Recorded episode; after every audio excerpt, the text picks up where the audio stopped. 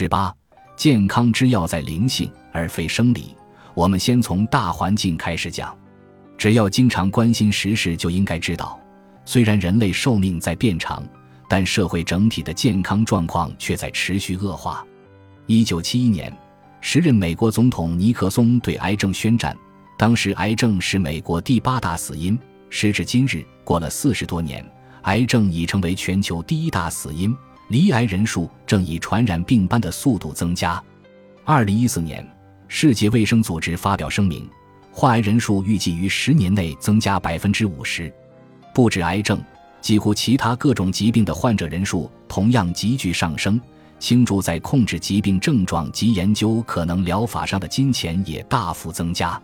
有时候，西方正统医疗与药物的副作用比疾病本身造成的症状更糟。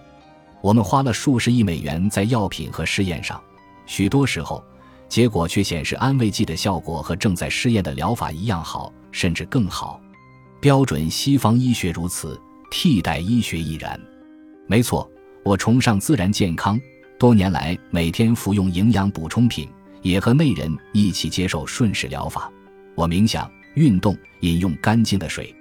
但老实说，我们必须承认，尽管过去二三十年来自然健康潮流兴起，我们的健康依然每况愈下。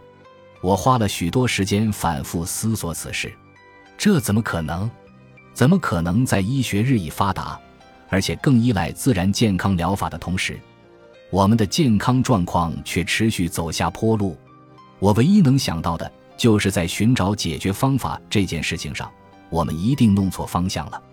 我们一直单从西方正统医学与替代医学的角度思考，但疗愈的根源在西方正统医学里找不到。在替代疗法中也是，疗愈的源头根本不在物质世界，而是在灵性世界，在能量世界。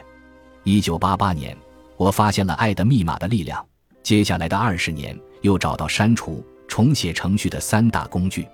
之后，我做了不少研究，试图在科学研究和古代灵性手稿中弄清楚这个法则到底如何运作。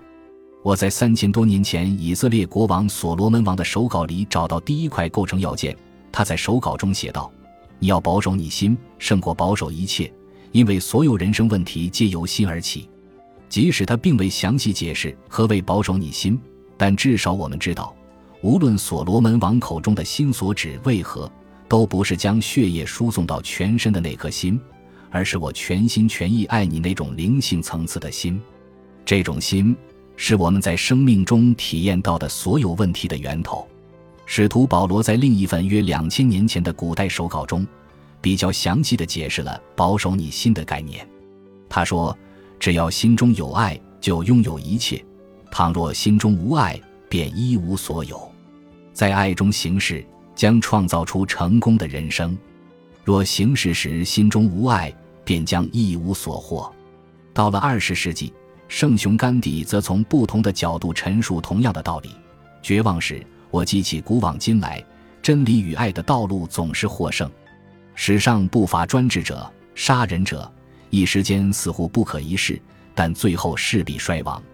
谨记此事，永志不忘。若所罗门王说的没错，所有问题皆源自灵心，就表示罹患癌症的起因一定是灵心的问题。